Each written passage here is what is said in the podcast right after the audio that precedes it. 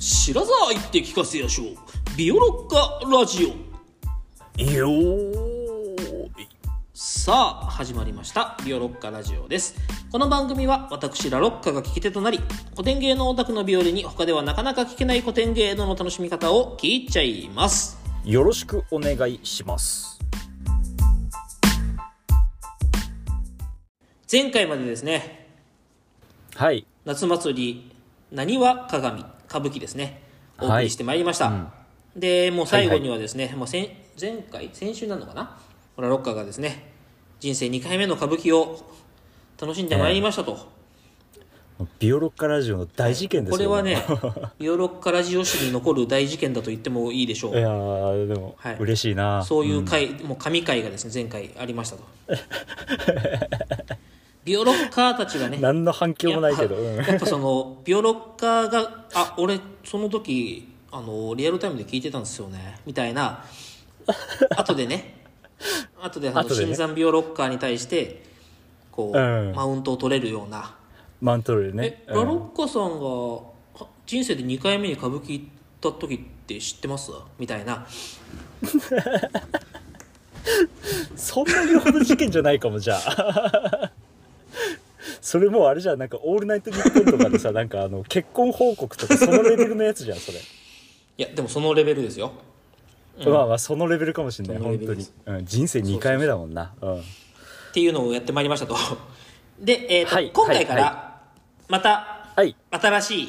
えー作品を取り上げていくとはいいうことでございまして、はいもう早速聞いちゃいたいと思いますさて今回から取り上げるのは恥とみんえな何な恥とみ恥恥とみはい、はいえっと届きましたよ恥なとんみなんですかこれは これはななんあの漢字かいや漢字をね最初もらってたんですよ台本で、うんうんで、まあ、半分の半に、えっとうん草冠に部屋のへっていうか部活の部みたいな、うんうん字そうそうでそのもらっ通ててりの感じなんだけどね、うんはいまあなんて読むのなんて読むのかなってもうどうせねもうこの手のやつは僕は読めないと諦めてるのでうん、いやこれは読めないよどうせんななんて読むのかなって思ってたんですけど全く予想だにし予想も全くしてないところから 音が聞こえてきたから な何ってなっていやこれはね多分うん古典芸能の演目の中でも聞いてもピンとこなさいさすぎる演目だと思うぐらい、 うん、なかなか 大変だとそ思もいますそもね、うん2個目の字見たことないしねそうあのえっと恥とみっていうのははい何かっていうと、半分のしとみのことですねしとしとみって、しとみっていうのはまあちょっとこの話はこれから聞しいてたきましこょうとある気はするんはよ、しとみなんかこ古文かなんかで見たことある気、うん、そうそうそうそう。これはね、えっと、そう。 最初にジャンルを言うの忘れてた。うんああそうですねはあのい能です。はい。あ能ねいやー久しぶりの能そうですえっねと沖縄以来になりますね。あ沖は縄以来か、い。はい。結構結構久しぶりです結構お久しぶりです。あの、皆さんはいおめでとうございます。あのおめでとうございます能ではいえっと、恥とみって言うんですけど、えっと、流派によっては、端とみということもあります。まあ、濁るか濁らないかって自由ってことだね。なるほどねでですね、えっと、まず恥とみとは何ぞやってところから話しましょうか。はいはいこれはね、その、さっき言ったように、半分のしとみのことなんいでやだすからね。しとみが分かんないんだってだからしとみっ て全部を全部でも半分でも分かんないのそれはあそっか半分ならあーってなると思ったんだけどななんなんないのえーっとねこれはいつも僕たちが参考に使ってる「ザ・ノードットコム」を見ていただくとあいつものね、うんザ・ノードットコムね演目辞典のとこにフォトストーリーっていうのがありまして ほそこで見てもらうと分かるんだけどねここの演目ではね大道具が出てくるんですねううんそれが恥とみなんですよえっと今ラロッカ見れるかなえー、ちょっと見てみてほしいんだどけどはいフォトストーリーのね5枚目のやつとか檻みたいなやつ檻みたいなやつこれが恥とみですほほほほあのね何かっていうともともとは、えっと、しとみっていうのが、えっと、うんなんていうのかな、窓っ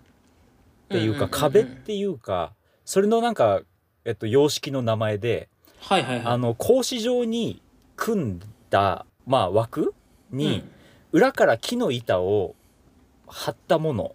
はあ、はあはあ、のことをしとみって言ったんですよ。なんかしとみ戸とかっていうそうそう扉のこなんとかそうしとみ戸残ったこんです古よ文で出てきたないやすごいなラロッカさすがだなそれしかわかんない瞳でものことなんです瞳ってパッと言われてわかんない、なんか江戸っ子が瞳を呼んでるんかと思うおい瞳じゃないんだけど ね、うん、ここはちょっと難しいんだけどさ、うんうんで端富っていうのはこの瞳戸の上半分が、うんえっとねあのいい例えが俺他に見つからなかったんだけどあのはいはいキッチンカーみたいに開いてる開くもののことを言うんはでいすよ、はいはいこの6枚目みたいな感じそうですウそうィーンってなっウィてー出てきたよみた跳いねな上げるみたいにして開くはやいつ、はいはいはいこれのことを端富って言うんですってほーんうんだからこのなるほど建物のなんていうのかなその風を通すための、えっはといはいはい扉っていうのかなそれのことを端富っていうのね、うんうんうんうんでこの演目ではこの恥富が重要な役割を果たすので恥富というふうに言われてるし、なるほどなるほどまあ能っていうのはね前もお話ししたように大道具っていうのは基本的に使わない演目なんですけどはいはいはい大事な作品とかでは、えっと、出てきてこうんこれでは恥富が、えっと、出てくるっていうことです。なるほどなるほどうん、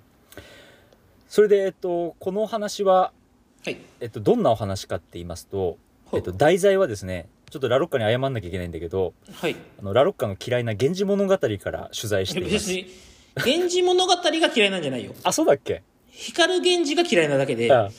だって源氏物語あそっかそっはか別にあそうだ源氏物語はいいのかそう光源氏は嫌いなんだよね光源氏はもうあの許せてないだ けで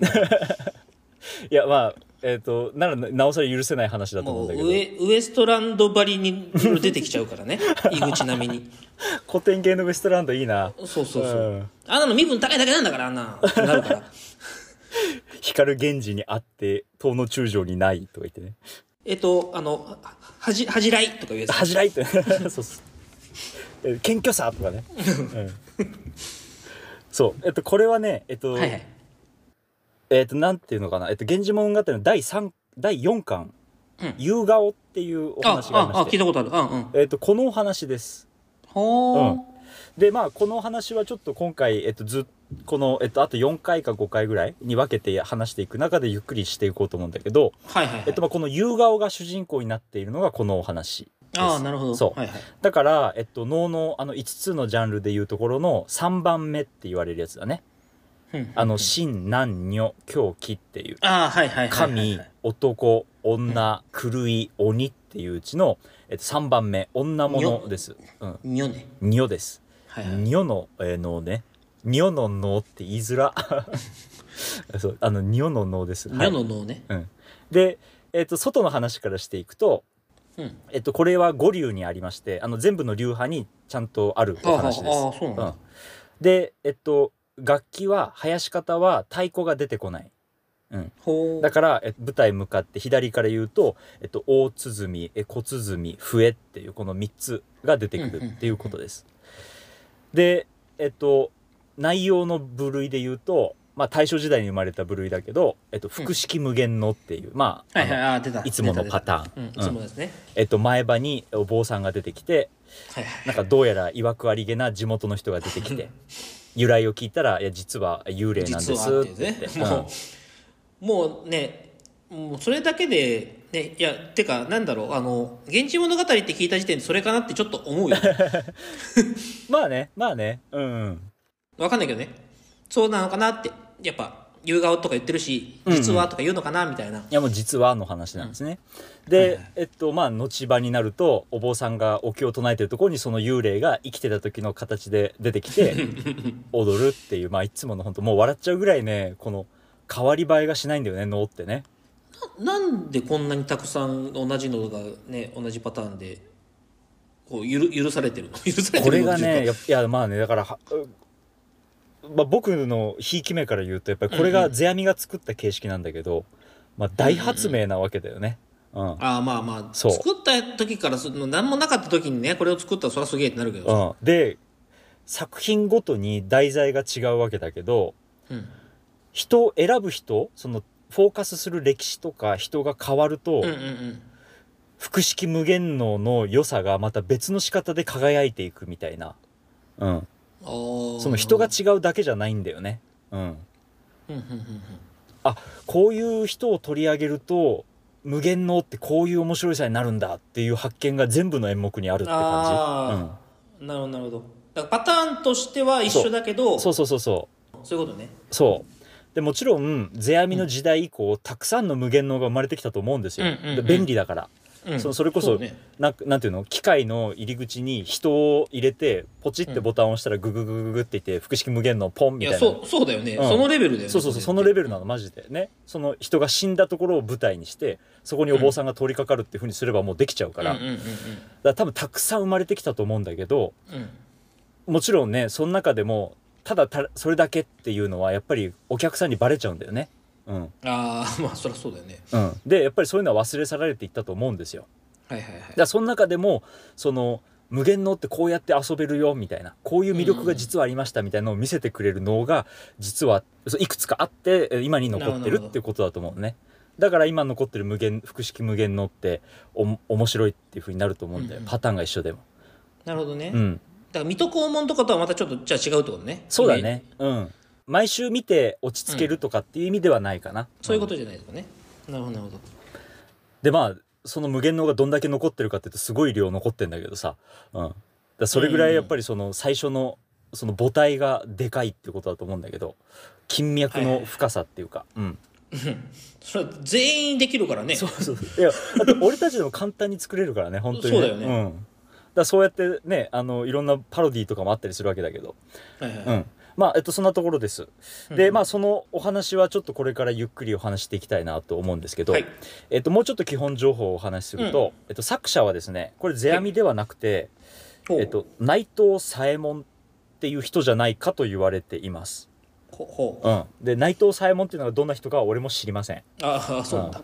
そうそれで、えっと、季節ですえっと、季節はですねえっと旧暦の7月から8月頃かな舞台になってるのはほうほうほうほうえっと、この舞台のと季節は7月なんですけどはいお話は昔の出来事としては8月の15日、おーうん、が、えっと、舞台になってるってことで、まあ、旧暦の7月8月はいはいはい今の、えっと、新暦で言うと9月ぐらいののお話になってます。だからまあちょっと、ままあまあね、うん、まあまあまああのまあ、ひ7月の話だから秋を先取りしてちょっと涼しい気持ちになってもらおうかなってまたこれはちょっと一つ上の季節感です。なるほどなるほどはいまあやっぱねひ7月のね話はもう新暦も旧暦もやっぱ共通する部分があるから ねうん ちょっと、ちょっとごめん。自分でも厳しくなってきたけ ど。はい。で、はい場所は京都ね。やっぱり、源氏物語だから京都です。はいはいえっと、五条が後で、えっと、メインになってくるっていう感じですね。あーはいはいはいで、えっと、演目はね、時間はね、能楽ハンドブックって便利な本からするとはいはいはい85分っていうふうに書いてあります。うーん結構長いね。うん長いねそう結構長い思って長かった、なんかあそんなもんかもっと短いイメージがあったんですけどはい、うんうんそんな感じですそれでですね、えっと、今回お話しするきっかけになったえのはですね、はいはいえっと、僕今年の4月に、えっうと、んこれ見たんですよ、おうそれがすっごい良くて、はいはいはいこれ絶対喋りたいと思ったっていうことでなるほどなるほどえっと、あもしご覧になった方がいたらあのそんなあの思い出しながら聞いてほしいんですけど、うんうんえっと、4月の29日に国立能楽堂でありました、第4回下がかりえ宝生流能の会っていうのでやった、ほうえーこの恥とみです。うんうんうんまあ、そのお話はまたずっとこれからしていきますので、えっと楽しみにしていけたらいただけたらなと思います。はいそれでね最後に1個だけお話したいなと思うのあはーはいはいはいあのそう夕顔の話なのにタイトルが恥とみっていうの超ややこしいっあていうねことなんですよ。そうそうだよねうん、ね普通はね能だでも大体その主人公の名前にするんですよ。それでいいじゃんね鍵清とかうん沖縄とか、うんうんうんえっとね今までもいろいろ出てきましたよね。うんうんだけどまあこれは恥とみとなっていると。うんでややこしいのが実は夕顔っていう能もあるんですよね。あそうな のあるの。えっと、これはほ僕う見たことないんだけど、うんえっと、能楽ハンドブックによると「夕顔」っていう演目があって、こちらはですね五流派じゃなくて、えーそのうちの3つの流派に残された演目でおー関西流と金剛流と北流に残っているそうで、はいはいはいえっと、宝生流と、えーコンパル流にはないそうです。ううんーんでこっちが世阿弥作らしいんだよね一一説によるとああそうなんだうで、えっと、ストーリーを読んだところあらすじを読んだところ、こっちの方が普通の複式無限能です 普通のねあのどういうことかっていうとさっき言ったように本当にお坊さんが通りがかったら夕顔が住んでたところで、えーそこでなんか女の人に会って話聞いてたら幽霊っぽくて、うんあああれが夕顔の霊だったんだお弔いをしようって言ったら夕顔が出てくるっていう、はいはいはいうん、感じなん知だってけどる知ってるってなるやつそうそうそうああいつもの複式無限のって いうう、んただね、えっとこの恥とみはちょっと違うんですよほうそこが面白くて、うんえっとその話は次回詳しくしていこうと思うんだけどはい恥とみが特徴的なのは、えっとお坊さんはね、旅行してないんです、ああそそうでうなんだえっと夕顔の幽霊だって分かる女の人がこのお坊さんに会いに来るっていうお話なのね、ああ逆にねそうそれであ夕顔の幽霊だったんだって後で気づいて、はいはいはいお坊さんがその後で五条に夕顔の家のあった五条のところに行くっていう風になってますなるほどなるほそこがねちょっと違うどっあーていう変ところか則変則的複式無限のねそう変則的複式無限の、うんはいはいはいなんかかっこいいなだんだん漢字が増えてきたけど はいでしかもこの4月に見たやつがねすごく特別なやつで、はいはあいのー特殊演出がね2つついてたんです、おおうん、だからその話もちょっとゆっくりしていきたいと思うので、まあ、今は回お楽しみにしていただけたらなと思います、はいわかりましたじゃあ今回はこれぐらいでお時間ということではいはいよろしいですかねはいはい。では、そろそろお時間です。ビオロッカラジオはツイッターもございます。今回の話の追加情報などもつぶやいていきますので、ぜひビオロッカラジオで検索してみてください。